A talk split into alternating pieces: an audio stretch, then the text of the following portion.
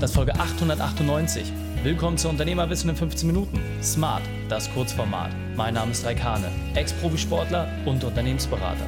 Wir starten sofort mit dem Training. Dich erwarten heute selbstbewusst oder abgehoben.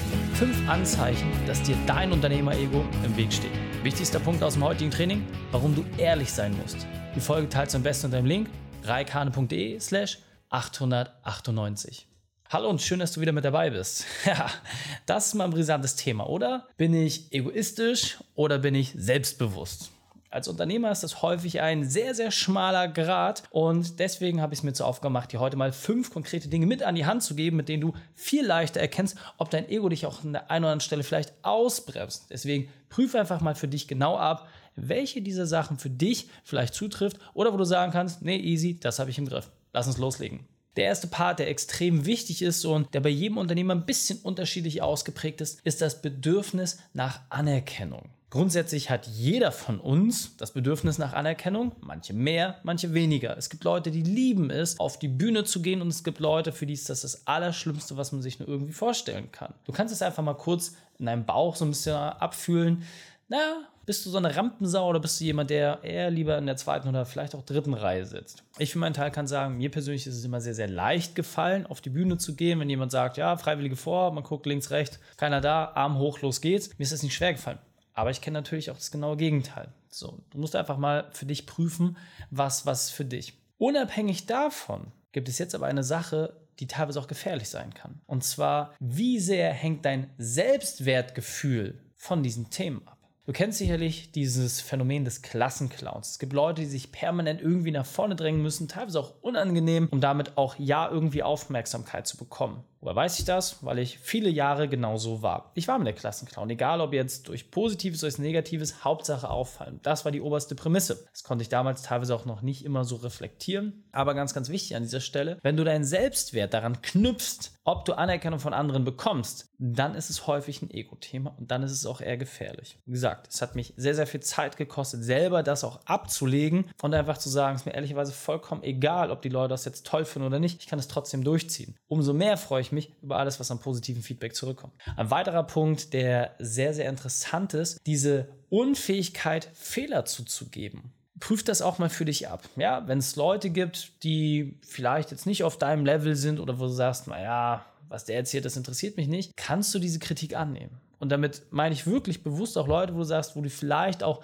in gewissem Maß auf sie herabschaust. Einfach in der Klammer betrachte, aber ich glaube, du weißt, worauf ich hinaus will. Denn es ist ein Unterschied, ob jemand, zu dem du aufsiehst, Kritik äußert oder jemand, wo du sagst, hey, diese Person schaut vielleicht zu mir rauf. Wie gehst du grundsätzlich mit Kritik um und wie gut ist auch deine Kritikfähigkeit? Ist es dein Anspruch, in jedem Feedback auch etwas zu sehen, wo du dich vielleicht verbessern kannst? Oder sagst du, hey, ganz ehrlich, also von dieser Person muss ich mir doch gar nichts sagen lassen. Ganz, ganz wesentlicher Aspekt dabei. Wenn du sagst, hey, ist mir vollkommen egal, ich prüfe erstmal ab, ob die Person überhaupt kritikfähig ist, ob das überhaupt berechtigt ist und ich muss mir das noch lange nicht zu Herzen nehmen, hat das nichts damit zu tun, also sagen, hey, ich bin Gott, ich kann alles und es ist mir völlig egal, wer da was sagt. Nochmal, das kann teilweise tagesformabhängig sein, das kann teilweise von Perioden im Leben abhängen, ja, ob man gerade gestresst ist oder ob man ein bisschen mehr Freizeit hat. Es gibt dort viele Dinge, die damit reinspielen. Am Ende des Tages kann man einfach sagen, wenn du permanent Dinge machst, wo du auch Feedback bekommst und es nicht verbesserst oder nicht in diese Richtung weiterentwickelst, dann kann es auch automatisch dazu führen, dass dein Ego dich blockiert und dir viel größere Dinge einfach gar nicht zugänglich macht. Insofern überprüf das bitte einmal für dich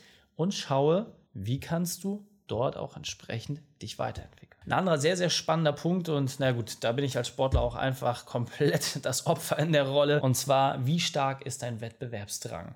Was soll ich sagen? Als Sportler, wir sind angetreten, um uns zu messen. Als Unternehmer irgendwie auch. Und dann gibt es auch hier wieder dieses feine Gradmaß, ob du an dieser Stelle wirklich sagst, ich muss immer kämpfen, ich muss immer Sieger sein und selbst wenn ich mit meinen Kindern irgendwie Memory spiele, muss ich sie um jeden Preis besiegen oder kann ich auch mal locker lassen. Auch hier ich selbst habe natürlich auch den Anspruch, bei meinem Sohn zu gewinnen bei Memory, aber ich zeige ihm natürlich auch, wie er gewinnen kann. So, heißt es immer, dass ich mich übereinstellen muss oder dass ich nicht auch mal die Chance lasse? Natürlich nicht. Das hat auch was Pädagogisches. Auf der anderen Seite geht es immer darum, ein gutes Gradmaß zu finden, wo du entsprechend Wettbewerb wirklich auch feierst, ihn annimmst, umarmst und damit Gas gibst oder an einer Stelle, wo du sagst, hey, die Kooperation bringt allen gerade viel, viel mehr. Also solange du dort ein gesundes Maß findest, wo du einfach merkst, hey, die Leute kommen damit klar und das, das stimmig, super. Einfaches Beispiel, ja, wenn du beim Squash bist und da irgendwie regelmäßig gegen jeden gewinnst und jeden da wirklich mit ein, zwei Punkten nach Hause schickst, dann macht das irgendwann nicht mehr Spaß für die Leute, gegen dich zu spielen und dann hören sie auch einfach auf. Manchmal ist es viel schlauer, sich selber dann ein kleines Handicap einzubauen und zu sagen, hey, ich gehe jetzt nur in den Bereich rein oder ich mache nur einen Schlag oder ähm, ja, versuche das für mich selber schwieriger zu machen und dadurch wird das Spiel einfach viel ausgeglichener. Jedes Mal seine Stärken über den anderen zu stellen, das ist halt einfach ein Ego-Thema und da lohnt es sich dran zu arbeiten. Ich weiß, wovon ich rede. Ein weiterer Punkt, der sehr, sehr interessant ist, ist die Empfindlichkeit gegenüber Kritik. Das ist etwas, was ich besonders spannend finde. Einfaches Beispiel, jemand aus deinem Team kommt auf dich zu und sagt, naja, das würde ich mir anders wünschen, das könnte man auch besser machen oder vielleicht offensiver, wenn jemand auch äh, ja, entsprechend das Rückgrat mitbringt, sagt, Chef, das fand ich scheiße von dir. Wie gehst du damit um? Wenn deine Zündschnur ganz kurz ist und du sofort explodierst, dann solltest du das auf jeden Fall mal reflektieren, warum das so ist. Denn nochmal, wenn dein Team überhaupt schon mal das auf sich nimmt und dir ein offenes Feedback ausspricht und ja, vielleicht auch die Arbeitssituation, das berufliche oder vielleicht auch was Privates kritisiert, dann ist es ja nichts anderes als gute, gemeinte Empfehlung. Das ist eher etwas Positives, dass die Leute überhaupt das Vertrauen haben, sowas etwas dir gegenüber zu äußern. Die aller, allermeisten trauen sich das schon gar nicht. Aber deswegen auch an dieser Stelle für dich ganz klares Signal, wenn du eine kurze Zündschnur hast und wenn du sofort explodierst, sobald die kleinste Kleinigkeit irgendwie schief geht. Schwierig. Ego-Thema, rangehen und auf jeden Fall gucken, wie du das in den Griff bekommst.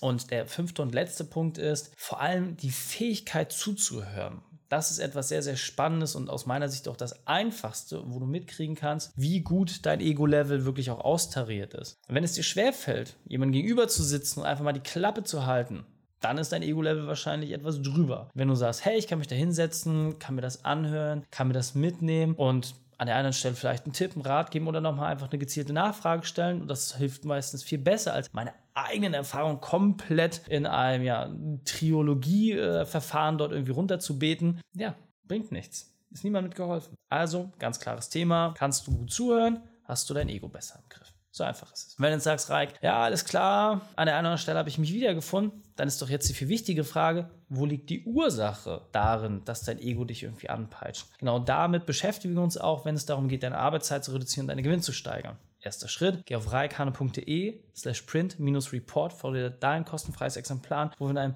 Print Report wirklich Schritt für Schritt auch mal zeigen, wie wir dort arbeiten und wie die Methode funktioniert, damit du nicht nur dein Ego besser in den Griff kriegst, sondern vor allem eines machst, effizienter in deinem Unternehmen wirst. Viel Spaß damit. Die Shownotes dieser Folge findest du unter reikane.de slash 898. Alle Links und Inhalte habe ich dort zum Nachlesen noch einmal aufbereitet. Danke, dass du Zeit mit mir verbracht hast. Das Training ist jetzt vorbei. Jetzt liegt es an dir. Und damit viel Spaß bei der Umsetzung.